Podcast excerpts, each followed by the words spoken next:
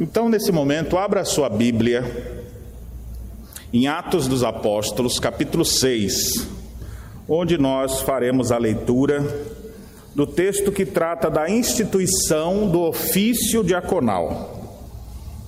Atos dos Apóstolos, capítulo 6, os versos de 1 a 7 é que nós estaremos lendo.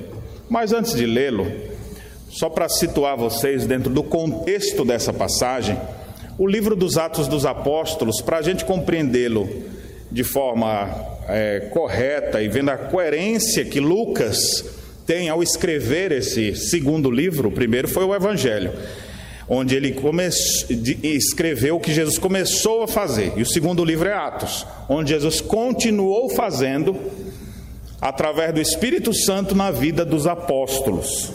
Por isso mesmo que o, livro poderia muito bem ser chamado de Atos do Espírito ou Atos de Cristo. Mas são os atos dos apóstolos de nosso Senhor. E o versículo chave de todo o livro de Atos, exatamente o capítulo 1, versículo 8 onde Jesus Cristo, antes de ser assunto aos céus, reunido com seus discípulos, então ele lhes diz: Mas recebereis poder ao descer sobre vós o Espírito Santo, e sereis minhas testemunhas, tanto em Jerusalém como em toda a Judéia e Samaria e até aos confins da terra. E você vê que o livro se desenvolve exatamente no cumprimento daquilo que Jesus prometeu. Ele disse: ó, Vocês vão receber poder quando descer sobre vós o Espírito Santo. E isso acontece. Passa aqui um outro capítulo, capítulo 2, nós temos no dia de Pentecostes o Espírito sendo derramado em Jerusalém, e você vê que eles estão seguindo isso aqui, vão receber o Espírito para serem testemunhas para que anunciem a palavra, para que anunciem quem é Cristo. O mundo precisa saber quem é o Filho de Deus. E quem vai fazer isso é exatamente os seus, os seus discípulos. Ele diz: Vocês vão ser minhas testemunhas, não no poder da força de vocês, mas no poder que o Espírito Santo lhes dará. Então aguardem até que do alto sejam revestidos de poder. E assim acontece. Nós temos esse derramar do Espírito em Atos capítulo 2, e eles vão sendo testemunhas em Jerusalém, depois eles avançam para outras regiões da Judéia, até em Samaria eles chegam, e o texto encerra com Paulo em Roma. Ou seja, ele foi avançando, avançando, avançando, chegando aos confins da terra naqueles dias. Mas quando você lê o livro inteiro, você chega no capítulo 28, parece que ainda tem um volume 2, ou melhor, o volume 3 dessa história. Porque não é como aqueles outros livros, dá um, dá, tem um gostinho de que essa história continua, porque de fato assim é. E o Senhor tem continuado a operar no mundo, no decurso da história, através da sua igreja, levantando homens para serem pregadores da palavra, instituindo ofícios na igreja e nós vamos hoje, inclusive, estudar sobre um desses ofícios: o ofício de presbítero, o ofício de, de, de diáconos. E assim a palavra de Deus vai se espalhando por vários lugares. Você tem em Atos capítulo 2 o primeiro discurso de Pedro. Pedro pregou e uma multidão de 3 mil homens se converteram. Imagine só. Não era a capacidade de oratória dele, era o Espírito de Deus operando no coração dos homens, e o número de crentes ali, que era inicialmente uns 120, agora subiu para 3.120. E ele, eles vão sendo perseguidos ali em Jerusalém, mas eles continuam afirmando a palavra, pregando a palavra. Eles são muitas vezes até presos por causa disso.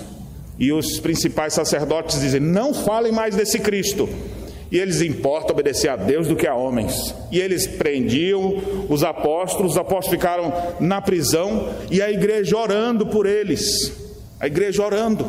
E de repente Deus enviou um anjo que abriu as portas dos cárceres onde eles estavam. Eles saíram e Deus não falou assim: fujam que eles vão matar. Não, vão lá para o templo e falem todas as palavras desta vida desta vida referindo-se ao caminho do Senhor. E eles voltaram para o templo. E o sacerdote, ué, cadê eles? Aí de repente alguém chega, eles estão lá no templo pregando.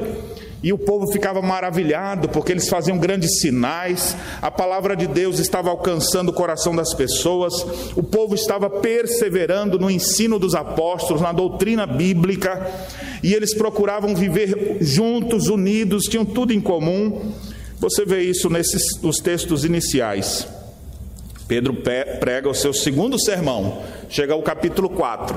E quando ele prega, agora o número subiu para 5 mil homens. Olha só, 4, 4. Muitos, porém, dos que ouviram a palavra, a aceitaram, subindo o número de homens a quase 5 mil.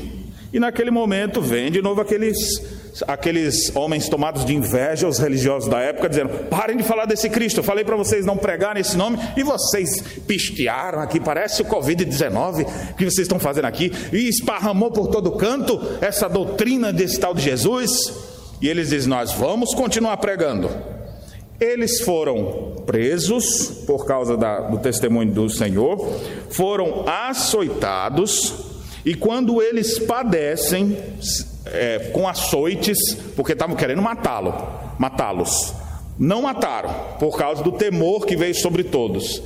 E eles então açoitam, falam: não preguem mais esse nome. Vocês acham que eles pararam de pregar por causa dessas ameaças? Quando eles saíram de lá, no capítulo 5, verso versos 40 e 41, diz assim: Chamando os apóstolos, açoitaram-nos e ordenando-lhes que não falassem em nome de Jesus, os soltaram. E eles se retiraram do sinédrio, não com medo e dizer: Nunca mais volto nessa igreja, nunca mais falo de Jesus. Não, eles saíram de lá regozijando-se, ou seja, uma alegria dobrada. Regozijando-se por terem sido considerados dignos de sofrer afronta por esse nome. E todos os dias, diz o verso 42, no templo e de casa em casa, não cessavam de ensinar e de pregar Jesus Cristo. Então, o que a gente vê aqui nesses primeiros capítulos? Jesus dizendo: Aguardem até que do alto sejam revestidos de poder, o Espírito Santo virá sobre vocês e vocês vão pregar a minha palavra, vocês serão minhas testemunhas, vão falar a meu respeito. Em Jerusalém, Judéia, Samaria, até os confins da terra. Aí aparece um monte de gente para tentar atrapalhar dizer: não fale mais disso. E eles continuam firmes pregando. Observe que a ênfase que vai pegar agora para o texto que nós vamos ler é exatamente da pregação da palavra, a importância de anunciar Jesus. E muitos aplicando o ensino de Jesus na prática, o que, que eles fizeram? Alguns que tinham propriedades, eles falaram: olha, tem muita gente pobre no nosso meio Vamos ajudar uns aos outros. E espontaneamente eles falaram assim: Eu quero trazer uma oferta. Eu vou vender um terreno que eu tenho ali e depositava o valor do terreno aos pés dos apóstolos. E muita gente vinha com isso. Então os apóstolos tinham dois trabalhos. Um principal que era pregar, e outra coisa era administrar as ofertas que toda hora chegavam ali diante deles. A Bíblia conta dois casos dessas ofertas, um positivo e um negativo. O positivo é, é um homem chamado Barnabé. E diz o texto, isso no finalzinho do capítulo 4, que ele tinha um terreno, uma propriedade, e então ele vendeu aquele campo que ele possuía, trouxe o dinheiro e falou: Tome aqui, apóstolos, para que vocês possam ajudar aqueles que estão menos favorecidos. Esse não é o objetivo final do Evangelho, ajudar os outros. Mas aqueles que têm o objetivo central, que é Cristo, anunciar Cristo, viver em Cristo, esses, entre uma pregação e outra, entre um momento e outro de se alimentar da palavra, eles vivem aqui nesse mundo, de repente percebe que aquele rapaz ali está mais necessitado, aquele está numa situação difícil, aquele ali, aquela mulher está viúva, não tem ninguém por ela, e aí Rapaz, vamos ajudar aquelas pessoas ali. Para eu mesmo fazer isso, eu falo: olha, eu tenho uma ajuda aqui, eu entrego para os apóstolos, administrem da melhor maneira.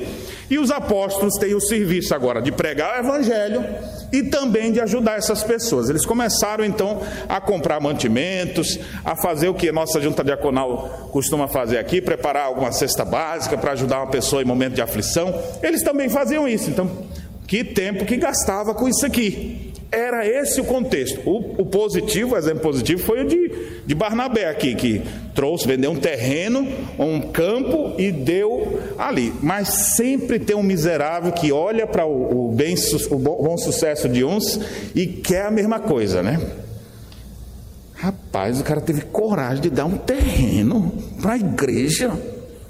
E nem tinha aquele bispo pedindo dinheiro naquela época. Como é que fez isso? Aí eu falo, não, também tem que dar. Amor, vamos dar uma oferta também, porque todo mundo agora só fala do, do Barnabé. Nós vamos dar uma também, mas não vamos dar todo não. Vamos vender o campo também, a gente dá uma oferta lá. Está todo mundo fazendo isso? Vamos fazer também. Só que o, o jeito deles foi assim: eles queriam mostrar para os outros que eles eram, mas no fundo, eles não eram. Tem muita gente que vive assim, você já viu? Que quer ostentar para os outros aquilo que eles não são. Então ele falou, mozinho, oi querido, vamos fazer o seguinte: o terreno, nosso campo lá vale 150 mil, vamos vender, mas nós vamos dizer que vendemos por 75. 75 a gente guarda aqui, vamos botar aqui no CDB ou em alguma outra aplicação, e 75 a gente entrega lá. Irmãos, nota de rodapé, não foi 150, viu? Eu só estou usando aqui de ilustração para que você é, tenha um número referencial, para não ficar abstrato. Mas não tem esse número aí. O pastor disse que foi por 150 que eles venderam e, e foi por isso. Não, eu só estou dizendo, o texto diz que eles reteram parte do valor do campo. E guardaram para si. Só que na hora que chegou lá, tá, todo mundo trazia, o apóstolo, trouxe aqui meu saco de dinheiro aqui, para ajudar os necessitados. Aí o Barnabé, deixa aí todo mundo lá, para dar tempo ali. Aí ele chega lá, ô apóstolo, Trouxe aqui também a oferta. Aí o apóstolo viu, ele veio só nesse dia. A mulher não estava. E aí ele fala: Vem cá, irmão amado. Do que que se trata aqui? Não, uma oferta. Estou vendo todo mundo agindo com generosidade. Ficaria eu, por acaso, fora de um serviço tão nobre quanto esse? queremos também ofertar. Vendemos nossa propriedade e trouxemos o valor inteiro para vocês. 75 mil. Aí o apóstolo, rapaz, por que, que você está mentindo? Você não está mentindo a homens, você está mentindo ao Espírito Santo. Se você ficasse com o dinheiro, não era teu, ninguém te obrigou a fazer isso, agora tu faz ainda mentindo. Pois hoje mesmo você vai ver o que é bom para tosse. Em outras palavras, que ele disse. E o homem, puf, caiu morto. Passou umas três horas, Lá vem a dona Safira. Mozinho, cadê o mozinho? Sempre senta aqui, não vi. Aí o apóstolo fala: Vem cá, dona Safira. Seu esposo, muito generosamente, veio trazer uma oferta aqui, você viu? Ele me disse que vocês venderam terreno, sim, por 75 mil. Todo para a igreja aí para ajudar. Minha filha, por que, que você está mentindo? Se ficasse com esse negócio não era teu, para que, que essa ostentação? Está vendo o pé daqueles meninos ali? Ó? Eles que acabaram de carregar o corpo do teu marido, e tu vai junto. E ela, puf, morreu. Morreram os dois ali. A gente fica olhando para uma história dessa e fala: Meu Deus do céu, se fosse hoje, bem, eu não duvido que Deus continue fazendo isso hoje. Só que não está revelado na Bíblia. E aí a gente não tem como julgar por que, que acontece uma coisa com um e com outro. Mas Deus está vendo tudo e não dá para mentir ao Espírito Santo de Deus e achar que vai continuar do mesmo jeito. Não existe isso. Então era nesse contexto de uns e de, depois que esses dois morreram, a Bíblia diz então que veio um temor sobre toda a igreja, todo mundo, Deus me livre eu é que não mexo mais com isso. Quando foi, a pessoa dizia tudo ali sem querer mentir para ninguém, com medo de alguma coisa acontecer, temor de Deus veio sobre todos que ali estavam. Então, nesse contexto de pessoas trazendo suas ofertas, contribuindo generosamente, de mão aberta ali para ver o, o, os, as pessoas sendo assistidas, é que assim faziam. E isso ia crescendo cada vez mais. Lembre-se, era 120, depois 3 mil, o número de homens subiu a 5 mil de homens. Imagina a mulherada também que estava junto. Era muita gente. Da próxima pregação de Pedro, diz assim: era uma multidão que o seguia. Não dá nem mais para contar. Imagine agora para 12 apóstolos administrar tudo isso.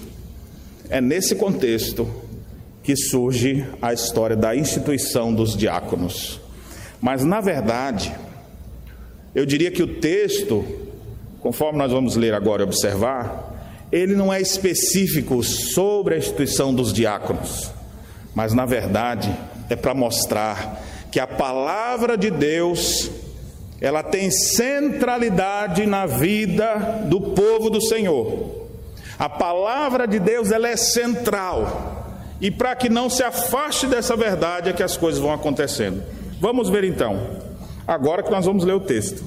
Estava só introduzindo aqui para a gente saber em que contexto tudo isso acontece. Atos 6, de 1 a 7. Ora, naqueles dias, multiplicando-se o número dos discípulos, houve murmuração dos helenistas contra os hebreus porque as viúvas deles estavam sendo esquecidas na distribuição diária. Então os doze convocaram a comunidade dos discípulos e disseram: Não é razoável que nós abandonemos a palavra de Deus para servir as mesas. Mas, irmãos, escolhei dentre vós sete homens de boa reputação, cheios do espírito e de sabedoria, aos quais encarregaremos desse serviço.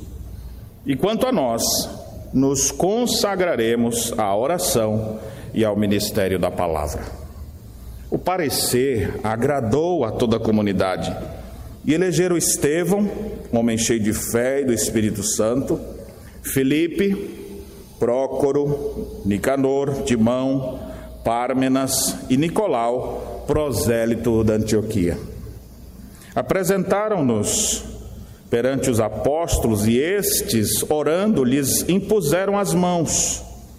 Crescia a palavra de Deus e em Jerusalém se multiplicava o número dos discípulos. Também muitíssimos sacerdotes obedeciam à fé. Amém. Observe a centralidade da palavra de Deus na vida da igreja. É nesse contexto de buscar a centralidade da palavra que surge a instituição dos diáconos, conforme nós vamos perceber aqui agora. Observe que o texto, esses sete versículos aqui, eles têm uma estrutura é, fácil da gente observar. Versículo primeiro introduz o assunto, a realidade que estava sendo vivida pela igreja que estava crescendo que era exatamente as viúvas sendo esquecidas. Versículos 2 a 4 mostram o discernimento dos apóstolos diante desse novo contexto, diante desse novo desafio. Os versos 5 e 6 falam então dos sete primeiros diáconos, como eles os elegeram, oraram por eles e os ordenaram.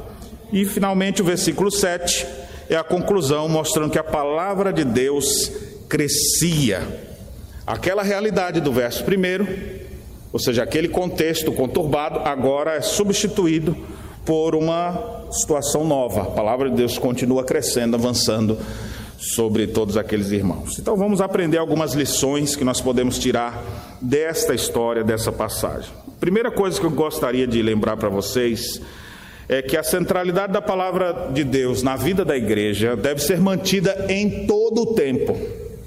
Não existe nenhuma situação que nos autoriza a deixar a palavra de lado um pouquinho para depois a gente voltar para ela. Mas a centralidade das Escrituras deve ser mantida em todo o tempo. Observe os versos 1 e 2. Como o número de crentes se multiplicou, e aqui nem diz quantos eram, mas eram muitos, houve murmuração dos helenistas contra os hebreus. Então você já sabe que existe aquele, aquela rilia entre aqueles que são judeus, criados no judaísmo, e os gentios, que eram aqueles que não foram criados no judaísmo, eram pagãos e que se converteram a Cristo. Eles não têm os mesmos costumes, as mesmas tradições, mas agora em Cristo eles vão ter que aprender a andar junto. Porque Cristo quebrou a parede de separação entre judeus e gentios. E aí o que está acontecendo? Há um murmúrio você sabe o que é murmúrio, né? Aquela reclamação. E a reclamação é a seguinte: as viúvas dos gregos ou dos helenistas, desses que não são judeus, por que, que elas estão ficando sempre por último na entrega, o presidente da junta diaconal? Por que, que não entrega para elas? Por que, que a irmãzinha lá, que é hebreia, recebe, nunca se atrasa, mas a outra irmãzinha ali se atrasa? Ah, já sei. Isso é preconceito. Se fosse hoje em dia, eu dizia assim, né? E aí já iam fazer uma camisa daquelas assim, defendendo também as, as viúvas helenistas. Vidas helenistas importam. E iam sair agora defendendo isso.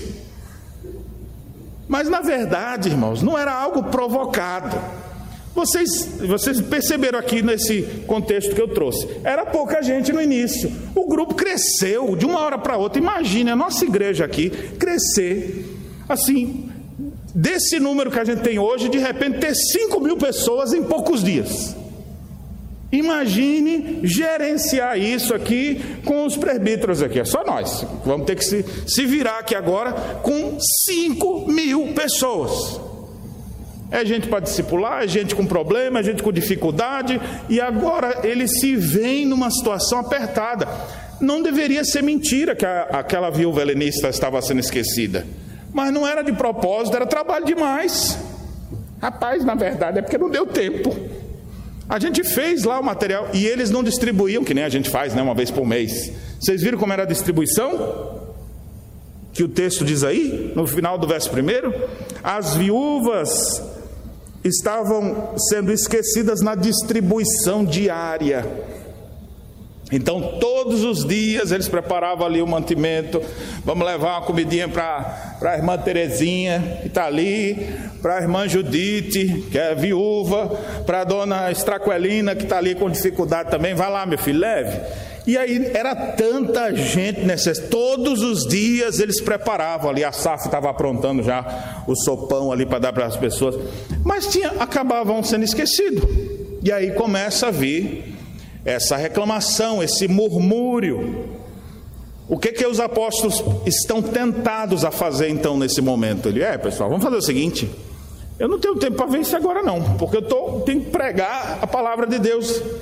O Senhor nos mandou para tal lugar. Ô, ô Tomé, você não, não, pode fazer isso lá? Rapaz, eu já estou com compromisso aqui. Pede para o pro, Mateus fazer isso. Aí o Mateus, rapaz, eu também já estou até por aqui, eu não estou tempo nem para comer. Não, então conversa ali com o João. Ô, João, de novo eu? E aí eles iam se virando ali, mas era coisa demais. Eles poderiam ser tentados a dizer: então vamos deixar a pregação um pouco de lado, para a gente arrumar isso aqui, pegar essas doações todas e entregar para as pessoas necessitadas. Eles foram tentados a criar um movimento que foi criado na teologia dos mais recentes, que é a teologia da libertação, que não tem nada a ver com esse negócio de demônio aí, mas é a teologia que fala que você tem que cuidar dos pobres, que você tem que estar, a atenção sua é aos necessitados como um desses teólogos brasileiros chegou a afirmar, quando você estende a mão ao pobre, isso é uma oração. É bonito, né? Mas aí ele não precisa mais orar, ele só faz isso. E muitas pessoas entraram, muitas igrejas cristãs, tanto evangélicas como católicas, acabaram entrando quando esse movimento é, tomou o, o, mundo, vamos dizer assim. E ainda toma, ainda é, uma, ainda é um ensino presente aí até mesmo porque um dos proponentes principais desse movimento, Leonardo Boff, ele é da nossa proximidade aqui. Então isso acabou atingindo muitas pessoas. Eles tiveram a tentação então de transformar o evangelho em algo social. Vamos cuidar dos necessitados, vamos cuidar daquilo. Mas eles não fizeram isso. Olha o que eles dizem no verso 2 os doze convocaram a comunidade dos discípulos. Chama os irmãos aqui, vamos conversar. E a conversa foi a seguinte: olha a frase deles aqui. A fala dos doze apóstolos. Não é razoável que nós abandonemos a palavra de Deus para servir às mesas. Na hora eles tiveram discernimento. Nós não podemos deixar a centralidade da palavra para fazer uma coisa que é nobre, que é necessária, mas nós não podemos fazer isso e esquecer dessa. Porque o Senhor nos disse o que? Vocês estão lembrados? Recebereis poder e sereis minhas testemunhas. Anunciem, façam discípulos de todas as nações, batizando em nome do Pai, do Filho e do Espírito Santo, e eis que estou convosco todos os dias até a consumação do século. lembram do que o Senhor nos ensinou?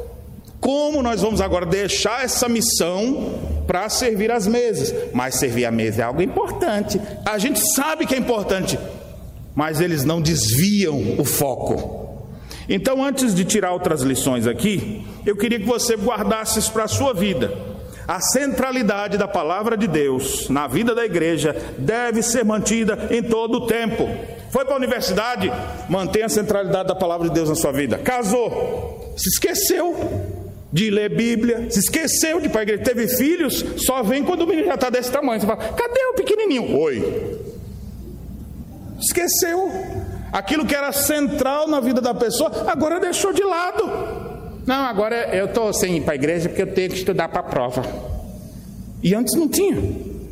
Cadê a, a prioridade do reino? Só vai para a igreja, só busca as coisas de Deus quando sobrar tempo agora.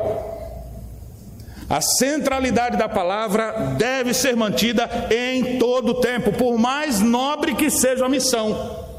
Que a missão de atender os necessitados, de ajudar as viúvas. Tiago mesmo diz que esse é o sinal da verdadeira religião. A fé verdadeira é essa, e ele, ele diz na sua carta que é exatamente assistir os órfãos e as viúvas em suas tribulações e a si mesmo guardar-se incontaminado do mundo. E ele fala: devemos estender as mãos às pessoas e ajudar as pessoas sim, mas esse não é o foco principal. A igreja não pode perder o seu foco principal, ela tem que viver centrada na palavra. Muitos grupos começaram bem, mas desviaram depois. A igreja está sendo tentada aqui.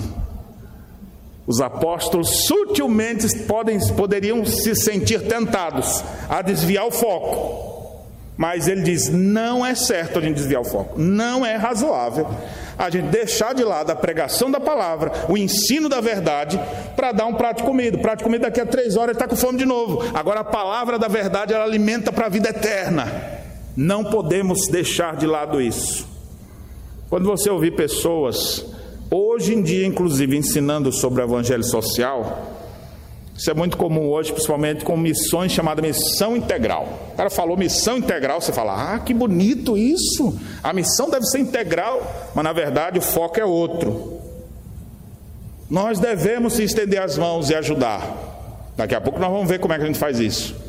Mas nós não podemos deixar de manter a centralidade das Escrituras na vida da igreja, na vida dos membros da igreja Nada deve substituir aquilo que é principal. Eu faço a pergunta para você: a palavra de Deus é central em sua vida?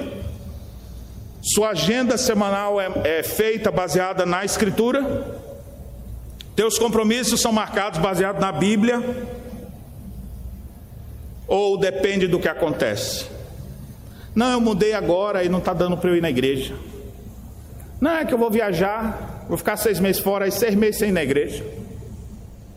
Como assim? A Bíblia é central em nossa vida, porque a Bíblia é a palavra da verdade. Eu, eu cito aqui um exemplo, com tristeza até. Quando, alguns anos atrás, a Boate Kiss pegou fogo, a cidade toda vivia em comoção. Vocês lembram desse episódio? Triste episódio, onde muitos jovens morreram. As igrejas se reuniram na cidade e muito apoio de outras igrejas, inclusive a nossa, esteve comprometida em ajudar naquele momento. Precisou-se de ajuda até para fazer os funerais e depois para dar assistência às famílias. E uma das reuniões veio uma, uma capelã muito querida e que desenvolve um trabalho excepcional de capelania hospitalar em São Paulo, Helene Vação, esteve aqui Esteve lá dando algumas capacitações para pastores e outros leigos das igrejas que queriam, eles estavam ali prontos para fazer uma grande força-tarefa para ajudar a cidade que estava em prantos, em choro pelos seus jovens mortos. E naquela reunião, para vergonha, um pastor se levanta e fala: Eu acho que não é hora da gente pregar. Acho que agora é hora da gente estar junto com as pessoas só. Nem é hora de pregar. Aí imagine, o cara pastor, a lenivação lá dizendo, irmão, com todo respeito, me desculpe, mas a palavra de Deus deve ser pregada sempre. É a palavra de Deus que traz consolo nessa hora. Mas como é que o cara vem dizer que não era a hora? Não, agora vamos deixar a centralidade da palavra de lado, vamos fazer outras coisas. Nunca a gente deixa a palavra de Deus, nem na morte, nem na vida. E na morte ainda mais, porque onde é que a gente vai ter consolo se não nas palavras de nosso Senhor? É isso que pode trazer alento para as pessoas no momento de desespero. Então fica aqui essa lição muito importante para todos nós. A centralidade da palavra na vida da igreja deve ser mantida em todo o tempo. Segunda lição, versos 3 e 4. A centralidade da palavra na vida da igreja indica o caminho certo a seguir. Eles agora falam: não vamos deixar a pregação de lado, mas o que, que a gente vai fazer então? Versículos 3 e 4. Mas irmãos, escolhei dentre vós sete homens de boa reputação, cheios do espírito e de sabedoria, aos quais encarregaremos desse serviço. E quanto a nós, nos consagraremos à oração, ao ministério da palavra. Então, quando você tem uma vida firmada, centrada, alicerçada na verdade. Vai vir os, virão os desafios, o que, que você vai fazer? Não vai desviar, mantém. Tá, e agora o que, que eu faço? Deus guiará pela Sua própria palavra as pessoas para viverem e enfrentar essas adversidades. Não é a primeira vez que tem muito trabalho para pouca gente. Os dias de Moisés, o trabalho era tão grande que Moisés ficava o dia inteiro atendendo gente. Tinha gente que ficava no sol quente de manhã até o fim da tarde. Chegava no fim da tarde, não deu tempo, ele voltava no outro dia. E vem então o conselho: distribui isso aí, façam chefes de mil, chefes de cem, chefes de dez e cinquenta. E aí só traz para Moisés os casos mais difíceis, sobrecarregar ele, nem ele vai aguentar isso. Então você vai vendo que situações de muito trabalho, pouca gente para trabalhar, sempre surge na vida da igreja, do povo de Deus ao longo da história. Mas a palavra de Deus também mostra o caminho certo para resolver, que não é desviar, escolher o que vai fazer, é nós vamos manter a centralidade, mas nós vamos fazer aquilo que, é, que é, a gente pode fazer. O que, que a gente pode fazer? Vamos botar mais gente para trabalhar então? Aquele pessoal era trabalhador, viu? Meu Deus do céu, me sinto envergonhado, porque tinha mais de 5 mil pessoas. E eles acham que sete homens só já dava conta disso. Imagine só, se fosse hoje a gente ia ter que botar, não, vamos botar sete mil homens para ver se cuida de cinco mil pessoas. Porque as pessoas fazem um pouquinho e já estão cansadas. Estão mortos. Nem se mexeram ainda. Sete. A dica deles era assim: vamos escolher sete homens, mas não pode ser qualquer homem. Sete homens com as seguintes características. Primeiro, tem que ser uma pessoa de boa reputação. Se for aquele irmãozinho, conhece ali o, o Compre e Não Paga? Chama ele ali para vir. Ou, sabe aquele outro ali, o Mão Leve? Sabe aquele outro ali, ó, o Briguento? Sabe aquele outro ali, aquele, aquele da língua comprida? Como é que é o nome dele? Imagine se a reputação das pessoas fosse assim, porque o cara vai receber os sacos de ofertas que as pessoas derem e vai ter que fielmente administrar. Não pode ser qualquer um, tem que ser alguém de boa reputação, para não trazer desonra ao nome do Senhor. Que mais? Tem que ser alguém cheio do Espírito, uma pessoa crente, comprometida com as coisas de Deus e não pessoa cheia de ganância. Imagina se não tivesse morrido aqui o, o, o seu, seu Ananias. Ou eu, eu, eu, eu sou voluntário aí, eu quero ser, eu quero fazer parte desse negócio aí. Ainda bem que já morreu, porque senão ia ser um que, que dá trabalho. Tinha que ser alguém cheio do Espírito Santo. Um homem comprometido com Deus, uma pessoa cheia do Espírito Santo, a principal característica dela é que ela é santa. Ela vive em santidade de vida, ela tem um comportamento exemplar. Essa é a característica dos diáconos. Olha, vai pensando aí quando a gente for eleger diácono, viu? Quando a gente tiver eleição diaconal na igreja, você fala em quem que eu vou votar? Primeiro, pense se ele tem uma boa reputação. Pergunta a mulher dele o que, que ela acha dele, pergunta os vizinhos o que, que pensam, procura alguns familiares e fala, vai no trabalho dele assim, só para sondar assim. E aí, como é que é fulano aí? Enquanto ele chega. E aí tu vai perceber quem é aquela pessoa e a reputação dela. Aquele enrolado? Ah, desculpa aí, eu não devia estar falando, né? Que supostamente crente, então não deve ter essas coisas, mas acaba tendo. Então tem que ter boa reputação. Segundo, tem que ser cheio do Espírito Santo. Terceiro, tem que ser cheio de sabedoria. O diácono tem que ser alguém sábio para discernir situações. Sabedoria. E isso também provém de uma vida centrada na palavra. Por que ele vai precisar de sabedoria? Imagine a irmãzinha vindo ali, oh, oh meu Deus, chorando. Ah, eu perdi tudo na minha vida. E começa a chorar. E, e o diácono chega assim: Ô oh, minha filha, me conta o que aconteceu. Quando vê, o diácono está chorando também. E foi. Como é que isso aconteceu? E às vezes é, é só uma, é um teatro. Aí daqui a pouco ela dá o golpe. E ele: Não, pode deixar que nós vamos te ajudar. Tem pessoas, irmãos, mal intencionadas nesse mundo, e você já deve ter sido vítima de alguém que você ajudou, achando que a pessoa estava necessitada, mas na verdade tinha necessidade nenhuma. São os aproveitadores. Você acha que não tem? Claro que tem. Diácono tem que ter sabedoria. A esposa dele pode ajudar nisso também, viu? Porque mulher tem um faro fino para algumas coisas, viu? É por isso que quando Paulo vai trazer as características do diácono, ele faz questão de dizer alguns aspectos da esposa do diácono. Exatamente por isso que ela pode ajudar ele. Amorzinho, essa. Hum, hum, hum, essa moça aí não é assim, não, viu? Ó, tô sentindo um cheiro de coisa estranha disso aí. Ela investiga mais três passos ali, ela já descobre tudo. Diácono tem que ter sabedoria. Tem que ter discernimento. E de onde vem a sabedoria?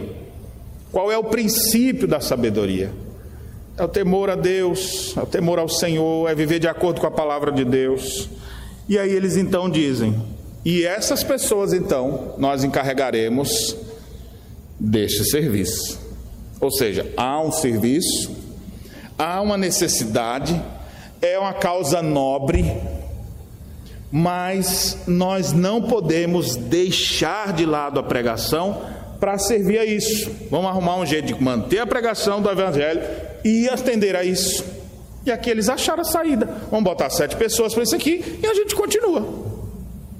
A gente continua como? Versículo 4: Quanto a nós, nós os apóstolos, ele diz: Nós nos consagraremos a duas coisas. Olha só que coisa importante. Ele diz: Nós vamos nos consagrar à oração. Naquelas horas que você não sabe fazer nada, fala, bah, irmão, não, não posso fazer nada para te ajudar, vou só orar. Como quem diz assim, ó, não, não, não adianta de nada, né? Não, meus irmãos, a oração é algo importante. Os apóstolos entendiam que era a prioridade número um. Olha a ênfase que é colocada no texto, olha como é apresentado.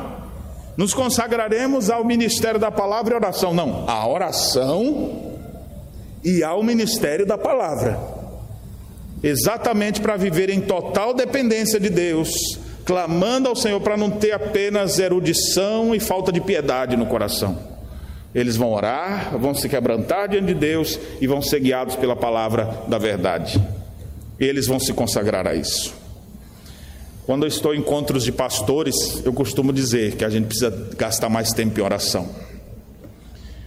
Quando você souber que líderes da igreja estão orando, saiba que eles estão fazendo um trabalho muito importante na igreja. Porque a oração deve ocupar primazia na vida do povo de Deus.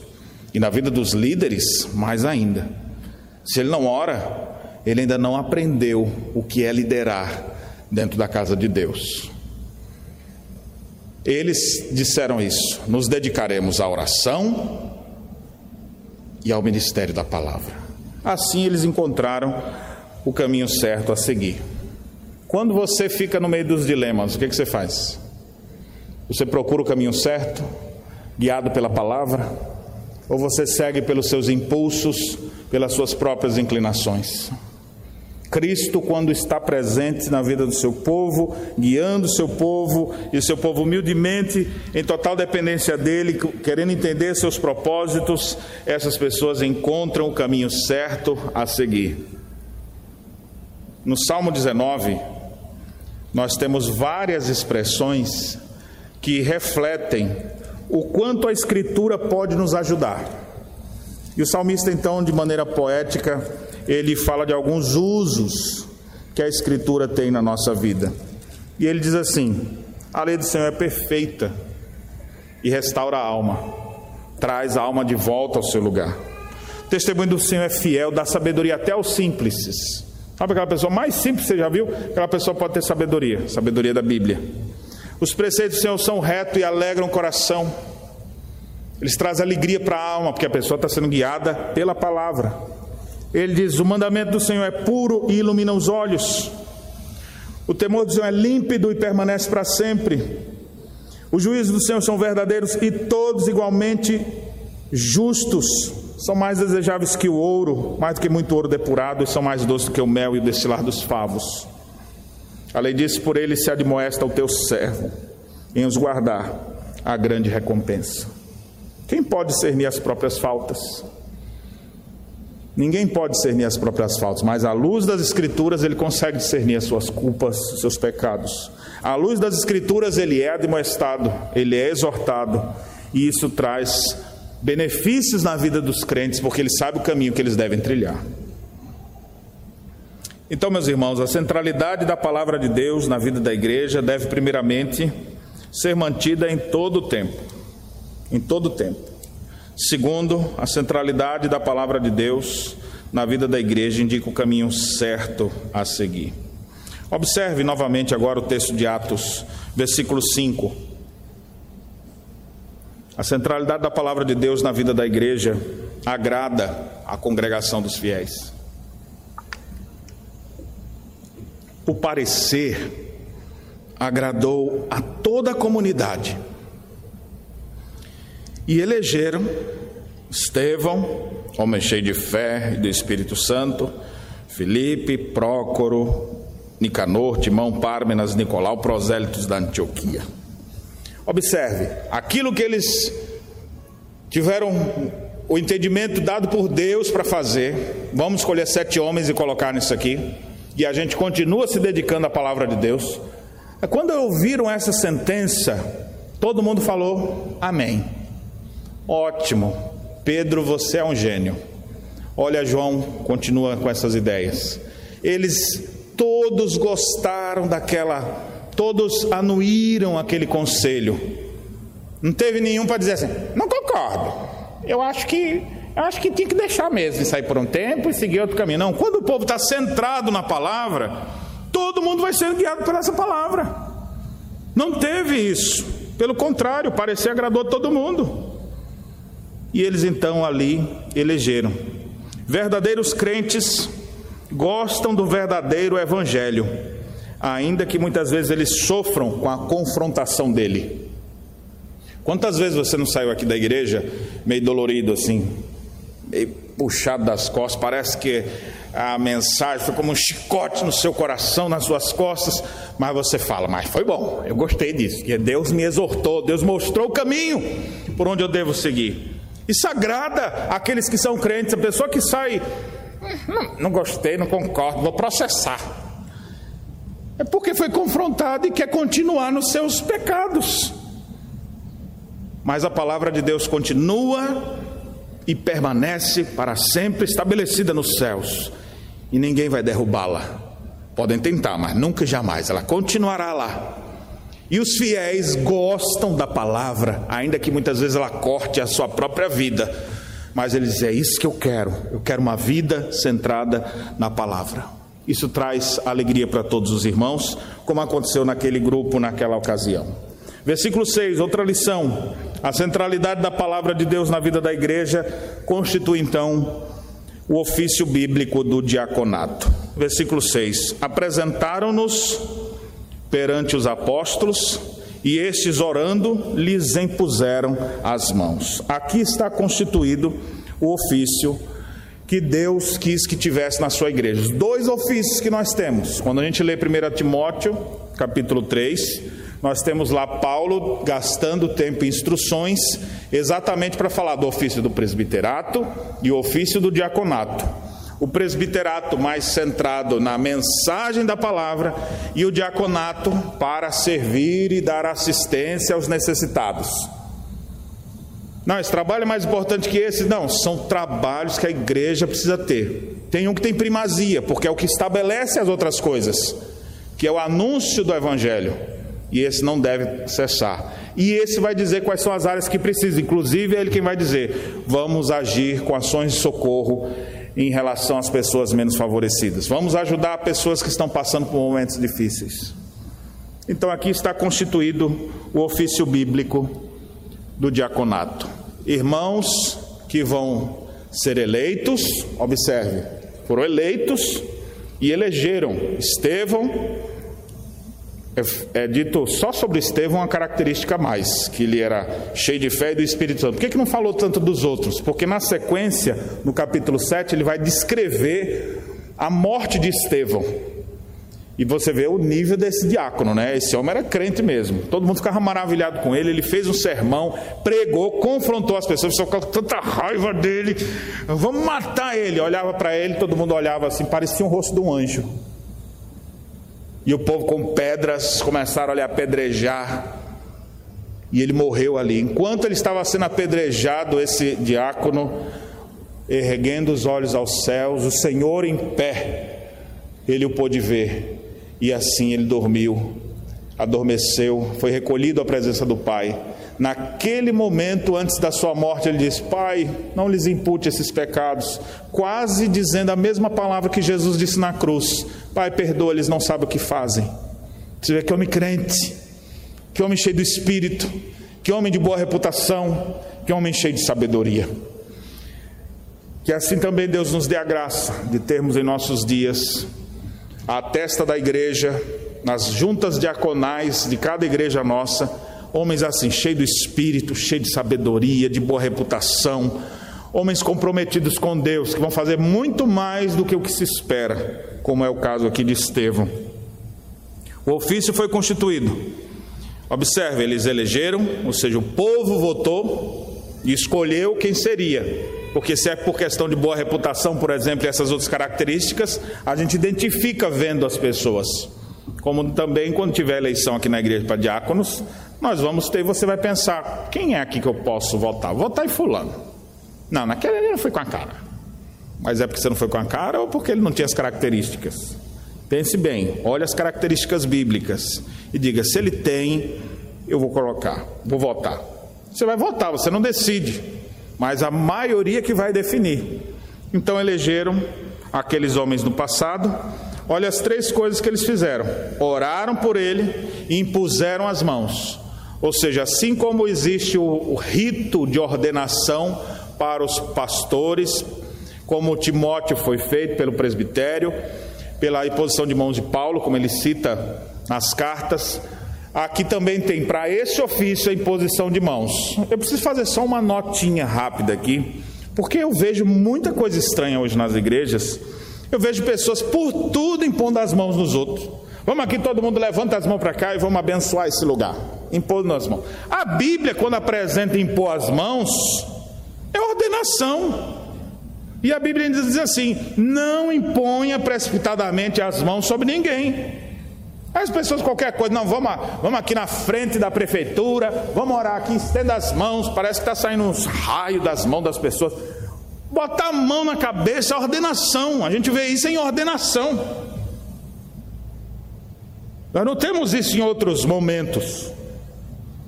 Então a gente deve atentar para esses fatos. Impor, imporam as mãos, era contexto de quê? Olhe na Bíblia, imporam as mãos, contexto de ordenação. Aqui eles estão seguindo o mesmo ritual e por isso que a gente segue esse mesmo ritual até os dias atuais.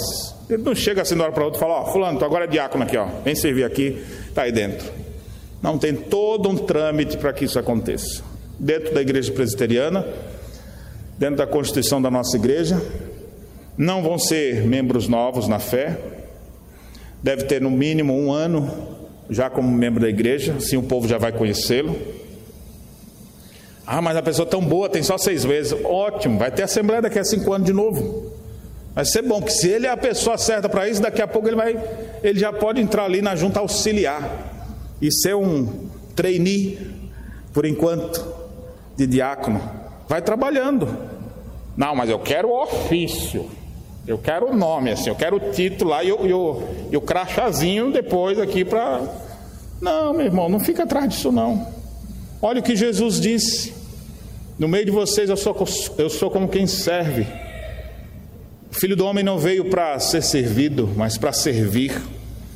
E essa, a propósito, é o significado da palavra diácono, servo, aquele que serve, que está à disposição para o serviço. Trabalho magnífico que nos remete ao, ao que o próprio Senhor Jesus Cristo veio fazer nesse mundo. Última lição que eu gostaria de trazer para os irmãos é que a centralidade da palavra de Deus na vida da igreja, ela opera verdadeiro crescimento. É assim que finaliza, que conclui o texto. Crescia a palavra de Deus em Jerusalém, se multiplicava o número dos discípulos, também muitíssimos sacerdotes obedeciam à fé. Lembram-se, desde o início que eu falei, a pregação da Vanessa, vocês minhas testemunhas, aqui, lá e até os confins da terra.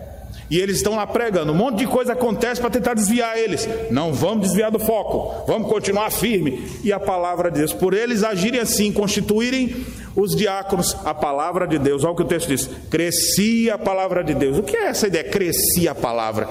É que a palavra de Deus continuava sendo proclamada. Os apóstolos pregavam, davam testemunho com autoridade no poder do Espírito de Deus. E muitas pessoas se convertendo. Aqui ele chega a dizer que até os sacerdotes, ou seja, aqueles que estavam mais endurecidos, acabaram se amolecendo, se convertendo, obedecendo à fé, e se multiplicava cada vez mais o número dos discípulos. Que coisa maravilhosa é quando a gente vê crescimento espiritual na vida da igreja e também crescimento numérico, um acompanhando o outro. A gente vê, uma das alegrias que a gente tem é quando gente nova chega na igreja. Final do culto a gente costuma perguntar: quem é que está aqui visitando a igreja, primeira vez? Volte sempre, Deus abençoe. E aí chegam pessoas, daqui a pouco chega outro, chega outro. Sempre Deus tem trazido pessoas. Alguém evangelizou, alguém convidou, ou alguém assistiu pela internet, viu uma pregação do Augusto Nicodemos e acabou aparecendo aqui. Essa é o que mais acontece em nossos dias, né? E aí você vai vendo que alegria é ver a palavra de Deus crescendo e o número dos discípulos se multiplicando e pessoas obedecendo à fé. Que maravilha. Meus irmãos, hoje nós podemos aprender sobre a centralidade da palavra de Deus na vida da igreja. A centralidade da palavra na vida da igreja deve ser mantida em todo o tempo, lembre sempre disso. A centralidade da palavra na vida da igreja indica o caminho certo a seguir agrada a comunidade dos fiéis, constitui o ofício bíblico do diaconato e opera o verdadeiro crescimento. A nossa oração sincera é que aqui, nesse período ou em outro período, Deus sempre levante homens para esse ofício.